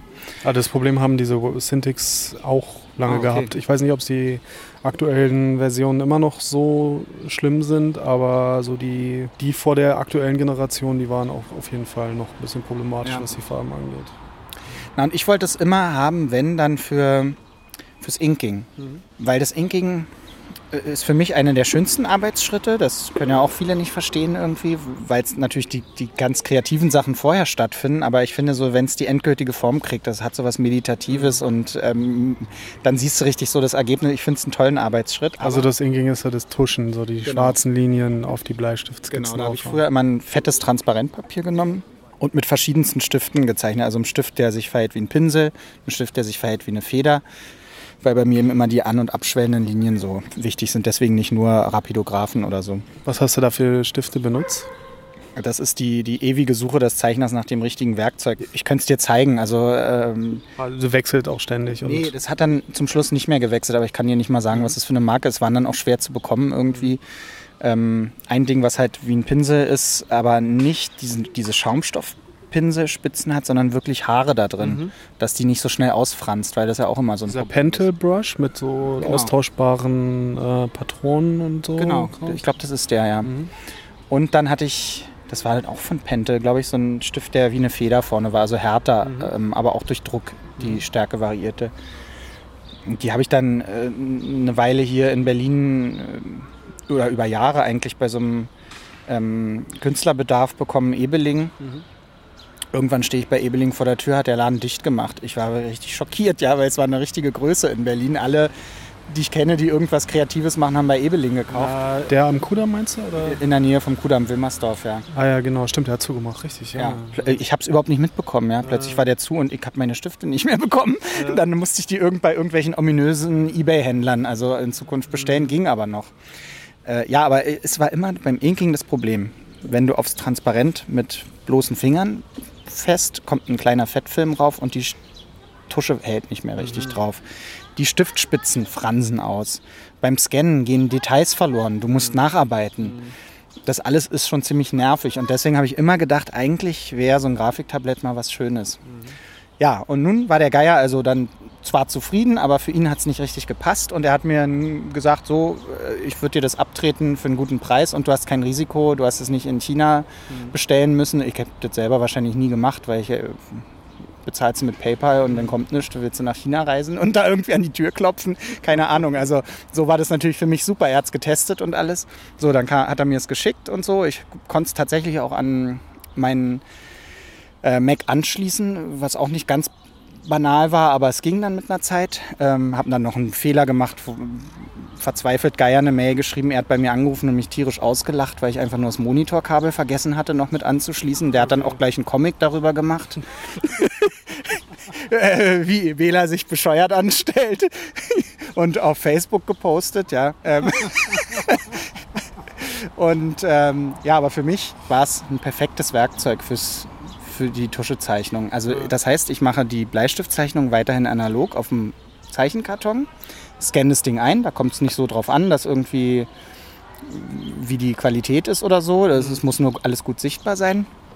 Mache mir das in Photoshop auf, äh, reduziere ein bisschen die, den, die Deckkraft und zeichne auf einer neuen Ebene wie früher auf dem Transparent, nur jetzt digital. Und du kannst bei diesem Grafiktablett eben, und Photoshop unterstützt es, also verschiedene Stiftspitzen ähm, definieren, auch an- und abschwellend, je nachdem, was du für einen Druck machst. Dünne, dicke, und da habe ich mir dann so fünf Spitzen definiert, mit denen ich die, ähm, mit denen ich arbeite, die meine analogen Werkzeuge im Prinzip genau ersetzen, denen, denen genau entsprechen. So muss man ein bisschen ausprobieren, Hast du es. diese Brushes dann selber gebaut oder irgendwelche gekauft? Nee, also du hast in Photoshop die Möglichkeit, dir so Pinselspitzen zu definieren. Und da geht es eigentlich nur darum, wie dick ist der im dicksten Fall, wie dünn ist er und ähm, oder hat er eine konstante Dicke für die ganz, also manchmal braucht man ja schon Feinliner so für die feinen Sachen oder für die Panels brauchte ich auch eine bestimmte Stärke und, ähm, und wie sehr die das auf Druck nachgibt, das stellst du dann wieder bei der Software von dem Tablett ein. Das Tablett, witzigerweise, liefert Software nur für Windows mit. Aber ein Tüftler in den USA, der auch keinen Bock auf Wacom hatte, hat eine Software gebastelt für Mac. Und die Chinesen sind nicht blöd, die haben dann gleich direkt das, sein Produkt mit integriert in ihre Seite und das kannst du dir da runterladen. Hat also geklappt alles. Ähm, und da, ja, dann gibt es ja viele Kollegen, die mit äh, so Extra-Programmen arbeiten, wie zum Beispiel äh, Manga Studio oder so. Hat für einige Vorteile so. Ich glaube, du kannst schneller irgendwie Panels bauen und so. Und was für die Leute der größte Vorteil ist, ist, du hast eine Linienkorrektur. Also ähm, die Linien werden gerader und ähm, Kreise werden runder und so. Ist aber was, was ich bewusst nicht wollte. Ich wollte, dass es so ein bisschen den, den ruppigen Charme irgendwie behält und auch eine Linie mal eine, eine Ecke drin hat und so. Weswegen ich es bewusst nicht gekauft habe, sondern einfach nur bei Photoshop, was überhaupt keine Linienbegradigung drin hat, ähm, geblieben bin. Und äh, ja, das Ergebnis hat mich sehr überzeugt. Also es ist, wenn man sich auskennt, sieht man, dass es ein bisschen anders ist als vorher, aber der Bruch ist nicht so radikal, dass es ähm, irgendwie groß äh, stören würde.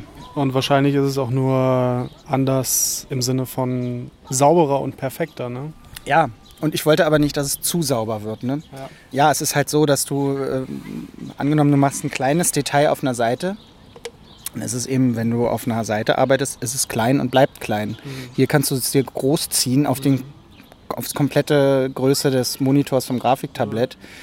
Und äh, du könntest jetzt auch dann noch feinere Stiftspitzen nehmen, das mache ich nicht, aber du, natürlich wirst du ähm, genauer. Ne? Und natürlich äh, fügst du mehr Details hinzu und so weiter. Ja, hat, es, hat es seine Zeichnung beeinflusst? Ich würde schon sagen, ja. Also der Geier hat das Buch dann gelesen nach Erlangen, als er wieder zu Hause war und meinte, dass es ihm richtig gut gefällt und die, das Grafiktablett auch nochmal mir einen, einen Schritt nochmal verpasst hat irgendwie. Und der, der, Ansicht bin ich auch. Also vieles, was ich immer machen wollte, aber es analog irgendwie nicht ging, geht jetzt hier. Was meinst du genau? Jetzt so, so Details genau. oder? Details ein bisschen, bisschen ordentlicher und so, aber hauptsächlich eben kleinteiliger und so. Und ähm, ja, und gleichzeitig brauchst du nicht mehr Zeit, weil viel anderes eben wegfällt. Ne? Der Scan, die Retusche, all, so ein Zeug fällt weg. Es ist viel leichter, wenn dir was nicht gefällt, ähm, zu retuschieren alles digital, ne? ist ganz klar. Und wieso machst du die Bleistifte, äh, die Bleistiftzeichnung nicht auch direkt? Ja, das ist eine gute Frage. Äh, da mache ich es mir wahrscheinlich ein bisschen schwer, aber das ist ein Schritt, den ich mir noch nicht vorstellen kann am Tablett. Also es ist ja alles ein bisschen glatter auf dem Tablett. Der mhm. Stift wandert einfach anders drüber und so. Und bei der Bleistiftzeichnung, wo du immer ein bisschen brauchst, um die richtige Form zu finden und so, da ist mir das graue Papier und der Bleistift an sich und so immer noch lieber. Also das kann ich mir noch nicht vorstellen, äh, digital zu machen. Also so wie es jetzt ist, ist es eigentlich perfekt. Mhm. Und die Farbgebung war schon immer digital. Also die mache ich dann nach wie vor am Rechner und teilweise dann auch am, am Grafiktablett.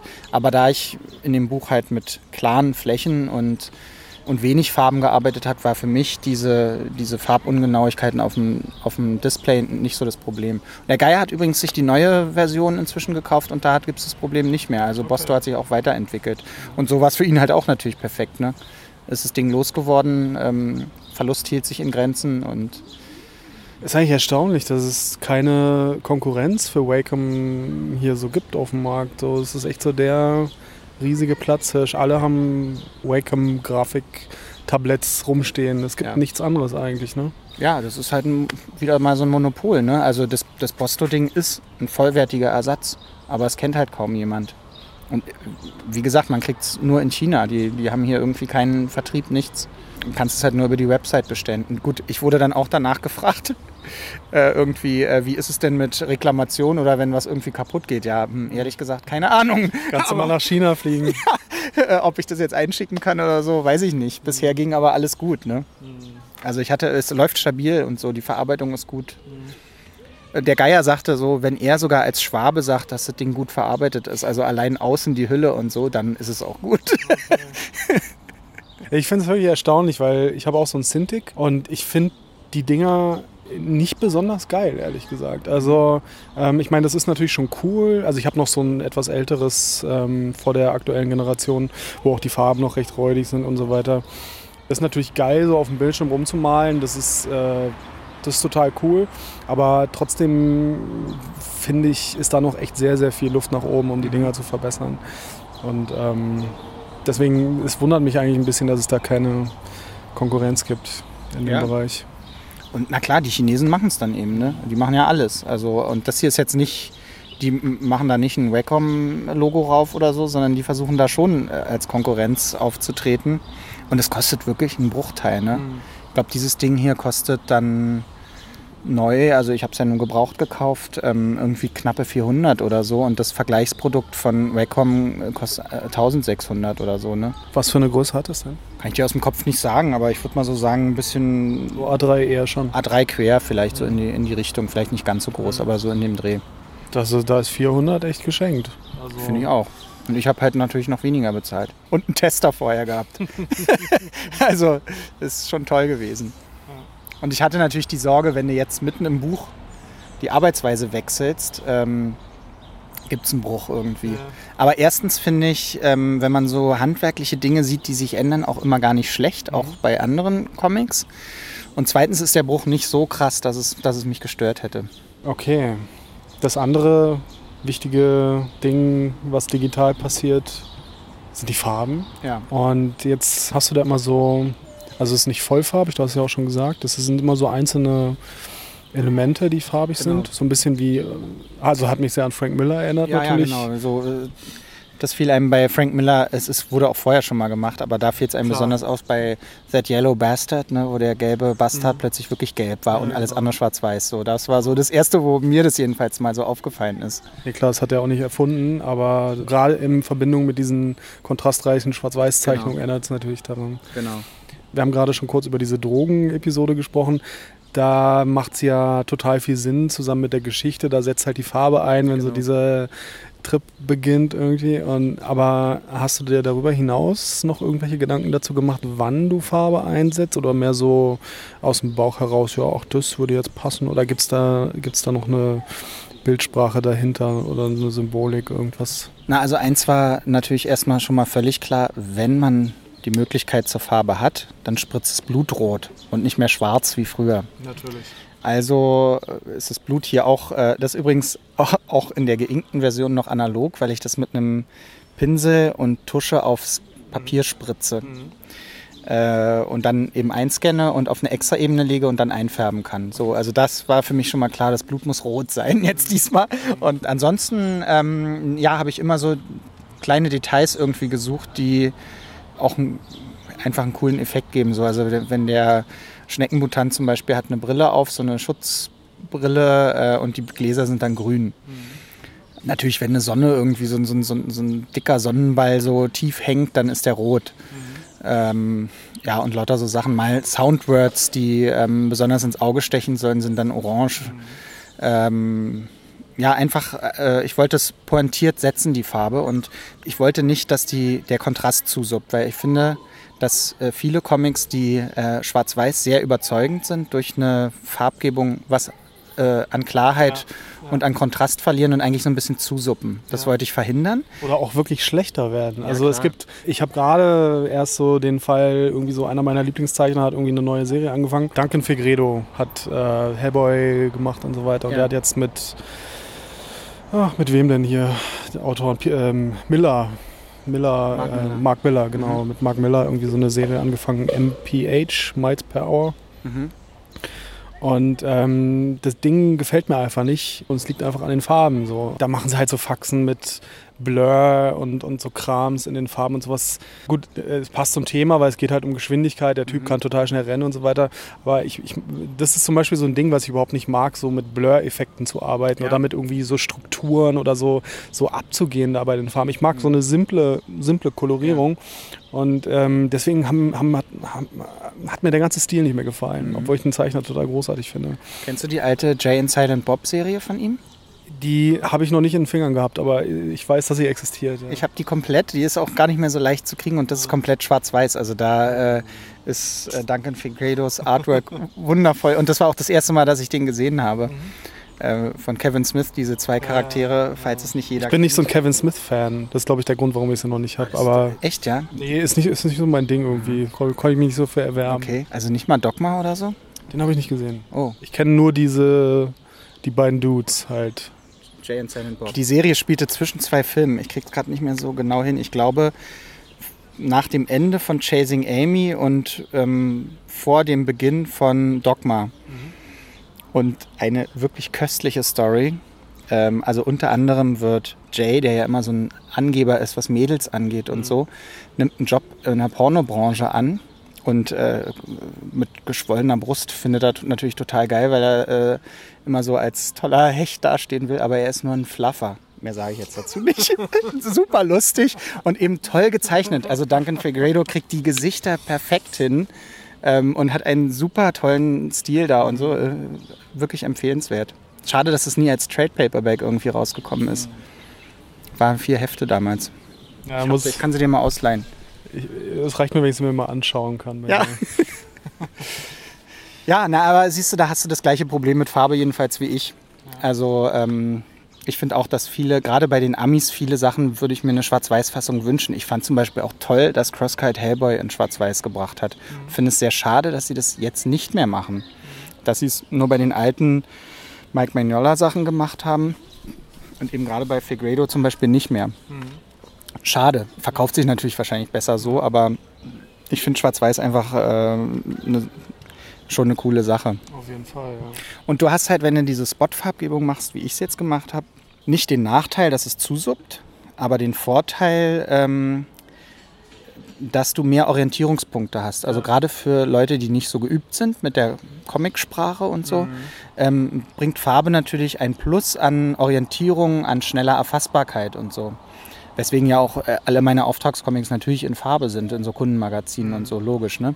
Und hier hast du eben dadurch zusätzliche Orientierungspunkte. Leute erfassen es schneller, ohne dass alles farbig ist und zusuppt und du hast trotzdem noch deine kontraststarken Zeichnungen so. Und das ist eigentlich so für mich eine, eine super Lösung gewesen. Ja, ich finde es auch geil. Also du hast nochmal so eine Ebene drüber, wo normalerweise Farbe halt komplett drüber liegt, kannst du halt mit so einer gezielt eingesetzten Farbe halt nochmal irgendwas, irgendwas erzählen oder irgendwas rüberbringen. Ja. Und wenn du die Farbe halt auf bestimmte Punkte legst oder ja, es ist, äh, ist auf jeden Fall interessant. Ja, genau. Der, der Stranger zündet sich mal eine Zigarette an. Dann ist nur die Flamme orange und es spiegelt sich in seinen Pupillen. Ähm, und so gibt es immer eben eigentlich die Details, sind das Übliche. Aber es gibt dann auch zwischendurch diese Farbexplosionen, wie die, im, den von uns jetzt verdächtig oft schon erwähnten Drogenrausch. Und, äh, aber es gibt noch andere. Also einmal zum Beispiel gibt es äh, einen blutroten Himmel bei diesem Unhappy Place, den ich auch schon genannt habe, wo er reinkommt. Und der ganze Himmel ist so in so einem Orange zu Rot Verlauf und ein paar orangene Wolken noch so. Ähm, was so ein bisschen so irgendwie Bedrohlichkeit so ein bisschen zeigt. Und, ähm, und dann gibt es noch eine andere Szene zum Beispiel, wo äh, der Schneckenmutant Bruno verdonnert wird, Wasser zu holen. Und in dem Bergsee, zu dem er erstmal ewig durch die Wüste latscht, lebt aber ein Tentakelmonster und zieht ihn unter Wasser. Und der Bergsee ist türkis. Und als er unter Wasser gezogen ist, ist plötzlich natürlich das ganze Panel türkis, in dem er ist. Ja, ja, genau. Das ist. Äh, und so kann man dann eben damit spielen. Ne? Was normal ganz wenig ist, an gewissen Stellen wird es plötzlich viel Farbe und das macht dann noch einen zusätzlichen Reiz eben. Ne? Hast du eigentlich auch schon mal analog eingefärbt? Ja, es ist aber Jahrzehnte her. Das, äh, da war ich ganz froh, äh, als dann so man die Möglichkeit hatte, mit dem Rechner einzufärben. Also äh, schon im Kindergarten ähm, haben, waren meine ähm, Kindergärtner im Kinderladen, muss man sagen. Ich war in so einem antiautoritären Kinderladen als Kind. Äh, die waren irritiert, weil ich nur mit Braun malte. Wachsmalstifte in meinem Wachsmalstiftkasten war braun und schwarz leer und alle bunten Farben waren noch da. Was ist mit dem Kind los? Ja, dann wollte ich mich auch noch nicht dreckig machen im Schlamm und so. Das fanden die natürlich total anormal. Also es zieht sich so ein bisschen durch durch mein Leben. Und dann habe ich später schon ein bisschen Farbgebung mal gemacht, so. Ähm, aber ich, ich, ich war dann froh, dass, dass es im Rechner wunderbar geht. Und gerade wenn du eben eigentlich meistens eine flächige Farbgebung machst, ist es natürlich besser. Es wird halt eine Fläche und nicht wie wenn du jetzt hier mit irgendwas anfängst. Aber äh, natürlich äh, erzielen andere super Ergebnisse. Ne? Es gibt ja Farbengenies, also gar keine Frage. Aber so hat halt jeder seinen, seine Stärken irgendwie, die dann die er irgendwie am besten zur Geltung bringen muss. Ja. Und was zu der mir vorhin noch eingefallen ist zu der Geschichte, was mir eben auch noch immer so ein bisschen wichtig ist, obwohl es äh, ja, wenn man sich die Geschichte anhört, nichts wirklich mit Berlin zu tun hat, möchte ich immer Berlin noch so ein bisschen reinbringen. Da ist der Berliner eine Schamane, klar, aber am Ende sehen sie auch die Lösung in dieses Westernkraft, was schon in Krepier oder Stirb mitgespielt hat, New Berlin ähm, zu ziehen. Und das äh, ist dann so ein bisschen wie so ein Utopia, wo jeder so sein kann, wie er will, äh, obwohl der Rest der USA sich äh, schon in Regeln irgendwie langsam umformiert und dann im Süden eben der Ku Klux Klan alles gleich machen will und alles andere ausrotten will. Und New Berlin ist dieses Utopia, wo es diese, diese äh, merkwürdigen Gestalten irgendwie hinzieht. Das fand ich auch noch ganz So die witzig. kleine Oase. Ja, und das ist ja so das, was man an Berlin eigentlich mag, dass jeder so ein bisschen seins machen kann. Und äh, das ist die positive Seite von Berlin, sagen wir mal, die ich da noch mit reingebracht habe. Ja, und du hast ja, du hast ja wahrscheinlich auch das ganze, mh, so die ganze Druckvorbereitung und alles. Also du hast wahrscheinlich alles an dem Band gemacht, ne, bis zur Druckerei. Ja, Ist das was, was dir Spaß macht oder ist das mehr so, ja gut, okay, das machen wir jetzt auch mal noch? Oder du bist ja auch gelernter Grafiker, ne, so Ja. richtig mit Ausbildung und so. Deswegen geht dir das wahrscheinlich auch easy von der Hand. Mich, mich Ja. nervt so Druckvorbereitung immer total ab. Deswegen, ähm, also ich muss es auch nicht unbedingt haben und bei den bisherigen Bänden war es auch nicht so. Ich habe eine druckfähige Datei meinem Verleger geschickt und den Rest hat der dann ähm, gemacht. Wobei, na gut, dann habe ich die Druckvorbereitung auch gemacht, aber nicht, ähm, die, die ganze Kommunikation mit der Druckerei und so. Gut, mir hat es insofern gefallen, als dass ich ähm, auch durch meinen Job als äh, Grafiker, also äh, wo ich alles mache, ähm, so einen gewissen Kontrollwahn entwickelt habe. Das, das kriegt man automatisch. Und bei dem Comic hier dann alles in der eigenen Hand zu haben, hat mir schon gefallen. Also natürlich war Holger Bommer, mein Verleger, da im Hintergrund, ähm, hat alles abgesegnet und so, aber wir verstehen uns blind. Also da gibt es äh, seit König Cobra nichts mehr, was er irgendwie abgeändert haben will.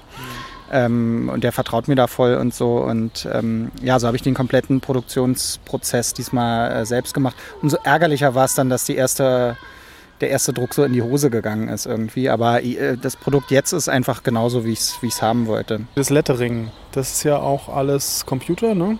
Ja. Hast du irgendwann mal handgelettert? Ja, na ganz früher, klar. Ja, dann habe ich äh, eigene Fonts gemacht. Noch, noch damals äh, in der Ausbildung hatten wir Schriftdesign auch, ähm, wo ich dann eine Handschrift ähm, eingescannt und zum Font gemacht habe. Unglaublich aufwendig. Da habe ich zwei funktionierende Schriften gemacht. Richtig mit so einem äh, Font-Tool, mit Ja, so, so, einer Software? war das damals ja. noch. Der Mhm. Fontographer war perfekt kombinierbar mit Freehand, was es auch heute nicht mehr Mhm. gibt, was ein Grafikprogramm war. Ähm, und du konntest über ähm, Apfel C und Apfel V was von Freehand kopieren und in Fontographer reinladen, den Buchstaben. Mhm. Und deswegen war das so ein, so ein gutes Tool. Ich glaube, gibt beides heute nicht mehr. Also Freehand ist schon lange tot und Fontographer, glaube ich, auch. Ähm, ja, und da habe ich zwei Schriften gemacht, die dann auch einigermaßen liefen. Das Problem ist ja da nicht die Gestaltung der Buchstaben, sondern die, die, die Kerning-Paare. Ja, ja. Also sprich, du kannst, wenn du äh, zwischen alle Buchstaben den gleichen Abstand machst, läuft die Schrift nicht rund und du musst x Kerning-Paare machen. Also bei meinen Schriften gab es dann irgendwie, ich glaube, so 70, 80 Kerning-Paare, aber für eine, für eine, zum Beispiel eine Druckschrift reicht das bei weitem nicht aus. Da gibt es hunderte von Kerning-Paaren. Also eigentlich, ähm, ja, ist es der Aufwand viel zu hoch. Und dann war ich mit meiner zweiten Schrift dann nach einer Weile auch nicht mehr so ganz zufrieden. Ähm, aber dann habe ich mich so ein bisschen umgeguckt und habe gesehen, es lohnt eigentlich nicht, jetzt nochmal einen neuen Font zu machen. Es gibt so tolle Sachen für so ähm, realistisches Geld. Und ähm, deswegen bin ich bei Crepi oder Stirb, glaube ich, zu einem anderen Font umgestiegen, den ich bei Comic Craft gekauft habe. Aber ich wollte auch nicht irgendeinen Font haben, sondern so ein bisschen was Außergewöhnliches. Ähm, ist dir vielleicht aufgefallen, so das E und das A sind kleine Buchstaben, der Rest sind große Buchstaben. Und äh, das ist aber eine Schrift, mit der ich was verbinde. Ich wollte so auch irgendwie nicht irgendwas kaufen. Und zwar ist es die Schrift, mit der in der originalen Watchmen-Serie Rorschach sein Tagebuch geschrieben hat. Also von Dave Gibbons gestaltet, dem Watchmen-Zeichner. Und die wurde dann von Comiccraft ähm, digitalisiert und als Font gemacht und so. Und die hat mir schon immer gut gefallen. Und äh, ja, damit habe ich dann gelettert. Die, die sind ja heutzutage auch so perfekt, dass die, wenn zum Beispiel zwei Buchstaben nebeneinander stehen, automatisch einen Alternativbuchstaben als zweiten nehmen. Dass du also nicht auf den ersten Blick siehst, da sind zwei gleiche Buchstaben nebeneinander, sondern ein anderer daneben. Und die, ist, die passt super zu meinen Zeichnungen und da bin ich äh, froh, dass ich nicht nochmal selber eine gemacht habe, weil es äh, nebenbei hätte ich es auch gar nicht mehr hinbekommen, weil auf dem neuen Rechner läuft weder Freehand noch Fontographer. Also nochmal ein neues Programm dafür lernen, für den Aufriss. Also nee, nee, nee. Da nehme ich eine Wie, vorhandene äh, arbeitest du gar nicht mehr mit irgendwelchen Vektor... Hast du gar kein Vektor-Tool mehr? Oder Ähm, du, als Freehand gestorben ist, Doch, doch. Äh, ich mache jetzt mit InDesign. InDesign? Ja. Genau, ich wollte gerade fragen, worin setzt du? Du setzt dann alles jetzt in InDesign? Oder? Nee, also die, äh, das Lettering mache ich tatsächlich in Photoshop. Wenn du sehr hochauflösend arbeitest und meine Seiten sind in 800 dpi, dann siehst du den Unterschied nicht.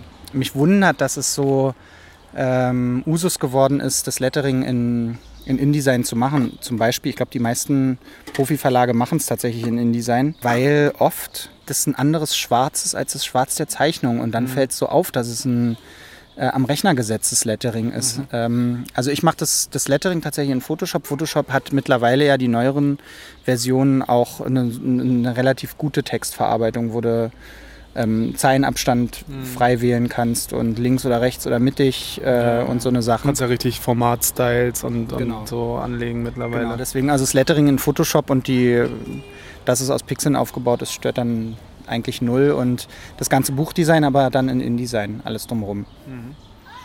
InDesign musste ich mir dann irgendwann selbst beibringen, als äh, Freehand dann wirklich gar nicht mehr lief.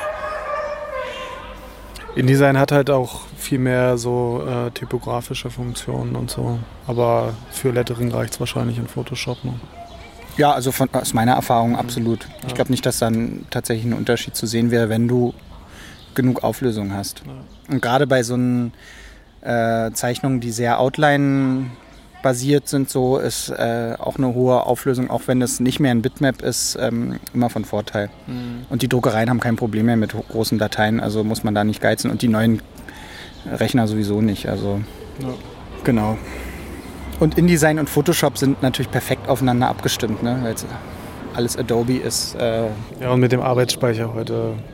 Du kennst ja wahrscheinlich auch noch die gruseligen Zeiten, in denen man irgendwie so ein, weiß ich nicht, irgendwie so CD-Cover-Größe irgendwie drei Stunden warten musste, bis da irgendwas berechnet war und so, ne? Ja, aber das gehört zum Glück der Vergangenheit an. Also 2012 durch habe ich komplett gespart und 2013 habe ich mir einen neuen Mac mit allem drum und dran gekauft, Programme gekauft, was ja alles zusammen richtig scheiße viel Geld ist. Äh, Und seitdem äh, läuft alles noch viel runder als vorher. Also auch mit großen Dateien und so überhaupt kein Problem mehr.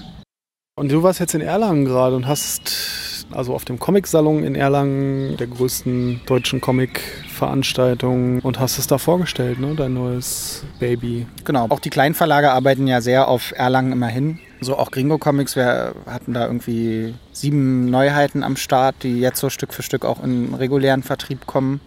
Und unter anderem eben auch den Rocco. Und ähm, ja, da hatte ich jeden Tag zweimal Signierschichten so und hatte gut zu tun. Und wie schon vorhin gesagt, das, das Feedback war wirklich äh, genial. Also sehr, sehr äh, freundliche und begeisterte Leute da gehabt. Ich habe deine Tweets ein bisschen verfolgt. Ja, Irgendwie einer wollte gar nicht weggehen, weil du so schön viel Zombie-Kram und Ja. so. Das war ein Österreicher, der war total lustig. Der war mit seiner Tochter da und sagte, er hat jetzt so viel für seine Tochter angestanden, jetzt will er was für sich tun.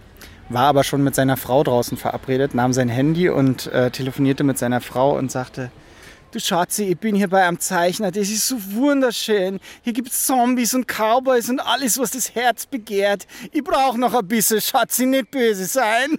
Und wieder aufgelegt. Und der war köstlich, der kam auch am letzten Tag nochmal wieder und hat gesagt, dass unser Stand der tollste von allen war, ja. Und so hatte ich einige. Ein anderer kam auch am letzten Tag wieder, hat gesagt, er hat es inzwischen gelesen und ist total begeistert und so. Und mh, eigentlich alle haben sich, haben das Gesamtpaket zu schätzen gewusst, dass es eine runde Kiste geworden ist und eben auch mit dem Hardcover und so, das, das gefällt den Leuten. Also der, äh, insofern war der erste Testballon in Erlangen, du bist ja sonst nie so direkt am Leser wie auf so einer Messe, ähm, äh, sehr erfolgreich. Und hat Spaß gemacht wieder. Der, also der Comic-Salon Erlangen ist immer genial. Super anstrengend, weil du signierst halt. Ich bin ja noch einer von denen, die gar nicht mal so viel signieren. An, manch anderer signiert einen kompletten Tag. Ich bestehe immer darauf, dass ich auch noch ein paar Ausstellungen sehen will und mir ein paar andere Stände angucken und so. Ähm, ja, und abends gehst du halt immer mit den Kollegen Den schwarzen Ritter.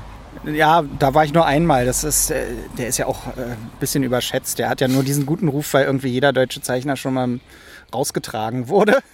Hat er einen guten Ruf? äh? Ich dachte, er hätte einfach nur Oder den so einen Ruf. legendären Ruf, sagen wir Äh. mal. Die Kneipe an sich ist, äh, na, nachher werde ich jetzt noch gesteinigt in der Comic-Szene, aber jetzt nicht so der Bringer, aber weil da eben schon so viel Irres passiert ist, hat er so einen Ruf. Aber nee, weißt du, du gehst einfach schon mit, dem, mit den Verlagskollegen abends essen, da werden ein paar Bier getrunken.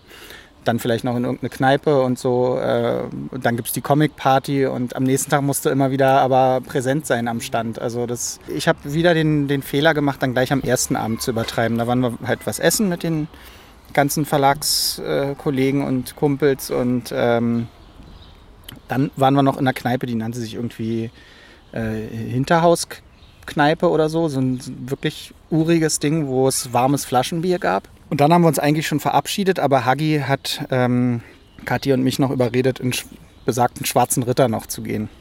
Und da kommen dann halt erst zu richtig später Stunde noch Leute. Und da waren wir irgendwie um drei irgendwann auf dem Heimweg und das ist halt einfach, das ist eigentlich eine Nummer zu heftig. Das machen auch kaum noch welche. Also, und erst recht nicht die Verleger. Ne? Also Holger Bommer, der muss ja richtig aufpassen, weil der den frühmorgens bis abends am Verlag ist. Dann muss er noch den Stand einmotten, die Kasse zum Hotel bringen, dann mit uns essen gehen und das ist, ist ein Schlauch. Ne? Also da habe ich noch ein harmloses Leben gegen, ja. Ich kann zwischendurch mal ausruhen, ich kann, habe sogar noch ein paar Ausstellungen gesehen und so. Und ja, aber es ist ein riesen, ein Riesenspaß. Viele von den, von den Verlagsleuten ähm, siehst du ja auch nur alle zwei Jahre, weil also bei Gringo Comics sind wir über das ganze Bundesgebiet verstreut. Und äh, da gibt es so nette Leute, äh, wo ich mich immer echt, das ist eigentlich für mich mit das Schönste, dass man mit denen was essen gehen kann, zumal die meisten von denen welche sind, die ich schon seit 20 Jahren als Leser kenne. Und dann irgendwann fing es an mit Knochenjochen, dass die plötzlich Kollegen von mir wurden und sich alle als super nett herausstellten. Ist ja auch nicht selbstverständlich. Ne? Ist ja so der Klassiker, du lernst dein Idol kennen und das ist ein Arschloch. Aber hier eben nicht und das ist immer ein Riesenspaß. Ist dir aufgefallen, was hinten für ein Zitat drauf ist? Mm, nee. Also eins unserer Themen beim Krepi oder Stirb Podcast, da ging es ja auch um Filme und so. Ja. Und wir kamen auf Ralph Bakshi. Ja, stimmt. Und hier hinten drauf äh, also steht ein Zitat, wie Ralph Bakshi meinen Comic findet. Wirklich? Ja. Es hat mich noch nie jemand drauf angesprochen, witzigerweise. Dabei habe ich das extra auf so einen extra Zettel geschrieben, schräg gemacht und mit, wie mit Tesafilmstreifen raufgeklebt, damit es ein bisschen auffällt. Und mein Vorbild waren halt diese, diese amerikanische Tradition, dass irgendein Prominenter irgendwas zu deinem Comic schreibt. Und wie es dazu gekommen ist, ist eigentlich auch noch eine schöne Geschichte. Und zwar, äh, da bist eigentlich du dran schuld. Ach was, Ja.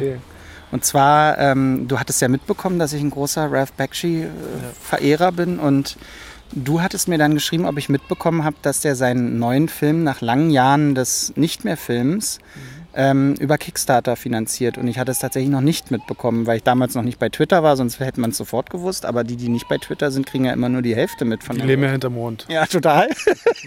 Und äh, ja, Bakshi macht also nach langen Jahren einen neuen Zeichentrickfilm. Der nennt sich äh, Last Days of Coney Island und äh, hat aber die Finanzierung nicht hinbekommen und suchte nun also Bäcker, die ihm Geld geben. Und ähm, ich bin dann, nachdem du mich darauf hingewiesen hast, darauf gegangen und sofort eingestiegen. Und zwar äh, war das für mich gar keine Überlegung wert. Ich wollte schon immer ein Original Animation Cell aus einem seiner Filme haben. Ähm, die hat er auch immer schon zum Verkauf angeboten für eine ganze Menge Geld, aber ich konnte mich nicht durchringen, so das äh, in die Hand zu nehmen irgendwie. Und jetzt gab es eine von den verschiedenen Stufen, die er gemacht hat. Für 200 Dollar kriegst du so einen Animation Cell nach deiner Wahl. Unter anderem aus meinem Lieblingsfilm Wizards. Ähm, ja, und dann eben die Sachen, dass du eine, in den Produktionsblock rein kannst und eine digitale Kopie von dem Film dann kriegst, wenn er fertig ist und so weiter. Und da habe ich dann eben zwei, mit, bin ich mit 200 Dollar eingestiegen, habe ich gerade Euro gesagt. Dollar natürlich, also was ein bisschen weniger dann ist in, in Euro. Und habe diesen Zell bekommen, der wirklich wunderschön ist und unglaublich gut erhalten dafür, dass äh, es Jahrzehnte alt ist und so. Und eigentlich sogar aus zwei Cells, also aus zwei Folien besteht, weil zwei Charaktere, die Hauptcharaktere aus dem Film drauf sind und die auf extra Folien ge gemalt wurden. Äh, mit einer Kopie von dem Hintergrund. Also ich will es noch rahmen irgendwie und bei mir hinhängen. Also das war einfach, äh, es ist schon mal toll gewesen und äh, ich finde es toll zu sehen, wie der Film entsteht. Ich äh, finde auch, dass es unbedingt nötig ist, dass der weitermacht und so, weil er einfach der größte Zeichentrickmacher aller Zeiten ist. Und ähm, dann kamen immer weitere, niedrigere Beatstufen dazu, so für Unterstützer. Ähm, und wenn du eine höhere Stufe hattest, ähm, bekamst du das immer automatisch mit dazu. Also dann gab es zum Beispiel einen Druck von einem Promoposter, äh, was Mike Plog damals gezeichnet hat, ein toller Zeichner. Bekam ich dann auch automatisch noch mit rein. Äh, ein Original äh, Ralph Bakshi Doodle, so eine kleine Skizze mit so Charakteren äh, in Postkartengröße auch noch mit rein, so wo ich ja toll, noch on top, ja. Und dann gab es eins, äh, eine, eine, eine Stufe da, ich weiß nicht mehr für wie viel, vielleicht 20 Dollar oder so, eine äh, Artkritik vom Meister Ralph Bakshi selbst. Und äh, das habe ich eigentlich erst so überlesen, weil ich so dachte, okay, das ist für irgendwelche Kunstschüler oder so, der malt ja auch und sowas. Äh, das interessiert mich eigentlich nicht, weil ich so dachte, du bist eigentlich schon darüber hinaus, dass du dir irgendwie so eine ähm, also so eine Kritik von einem, wie so, von einem Lehrer irgendwie äh, reinziehen musst. Aber dann dachte ich, ey, du warst doch auf der Suche nach einem Prominenten, der dir für deinen Comic hinten drauf einen knackigen Spruch irgendwie schreibt. Und dann habe ich eben zurückgeschrieben, dass ich nicht weiß, ob das in seinem Sinne ist, ähm, aber dass ich äh, ihm einfach mal das erste Kapitel von meinem Comic schicke. Und wenn er dazu was schreibt, würde ich mich riesig freuen und ich würde es gerne für die Rückseite von meinem Buch nehmen, ob das okay ist. Und ähm, ja, dann hat er mir die paar Zeilen geschrieben und hat geschrieben, klar, ist alles okay, kannst du benutzen fürs Buch, sieht super aus. Und ähm, die, äh, die, und es, es klingt ja so ein bisschen nach Lehrer, aber damit kann ich gut leben, weil er ist natürlich äh, um Längen, äh, wie soll ich sagen, wichtiger und so als ich. Also, dass der so ein bisschen wie ein Lehrer meine Sachen beurteilt, ist total okay. Endet also mit A, also das ist ja übersetzt eine 1 plus sozusagen. Aber was mich natürlich total hat erröten lassen, ist diese Formulierung All with a nod to Courtsman. Und äh, Courtsman kennt ja eigentlich jeder, der, der das Mad-Magazin groß gemacht hat und eigentlich so ein bisschen schon in die Underground-Richtung ging, bevor es Underground überhaupt gab. Ist natürlich ein Vergleich, der, äh, äh, der natürlich auch total übertrieben ist. Aber wenn so jemand wie Bakshi das sagt, dann geht es halt runter wie Öl. Wow, ja, nicht schlecht. Ja, so kam es dazu, dass plötzlich Ralph Bakshi auf meinem Buch hinten drauf steht. Und dann, ich hatte ta- tausend Ideen, wen ich fragen könnte, was dazu zu schreiben, aber die habe ich dann alle wieder zu den Akten gelegt, weil ich dachte, Ralph Bakshi muss da alleine stehen, da kann kein anderer noch mit dazu stehen. Cool. Sehr schön. Ja, ja und ansonsten gibt es ähm, den Comic halt überall im, im Handel. Ähm, wichtig wäre noch darauf hinzuweisen, dass am 26. Juli eine Signierstunde im groben Unfug stattfindet. Das Ähm, ist äh, zum Zeitpunkt der Veröffentlichung der nächste oder übernächste Samstag. Es ist in, der, äh, in Kreuzberg, ne? In, in dem Kreuzberger Unfug, genau. Und es sind drei Leute zum Signieren da.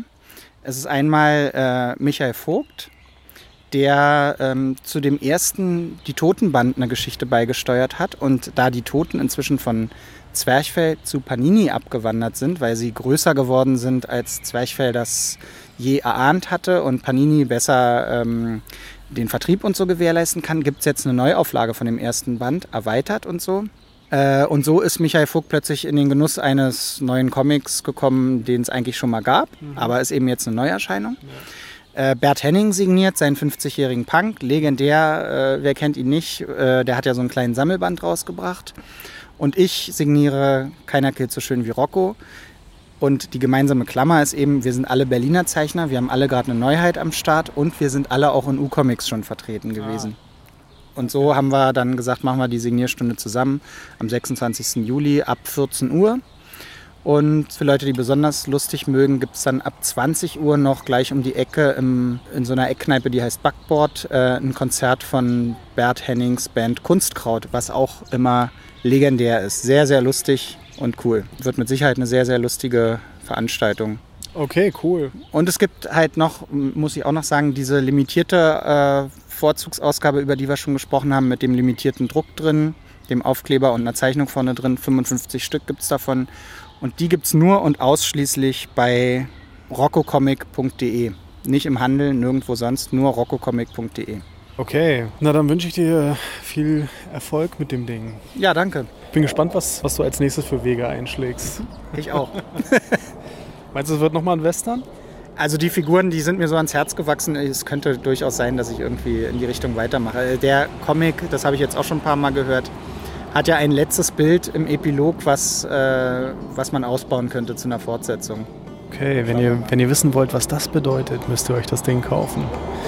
So sieht's aus. Dann ähm, trinken wir noch ein Bier, oder? Ja. Bis dann. Tschauikowski.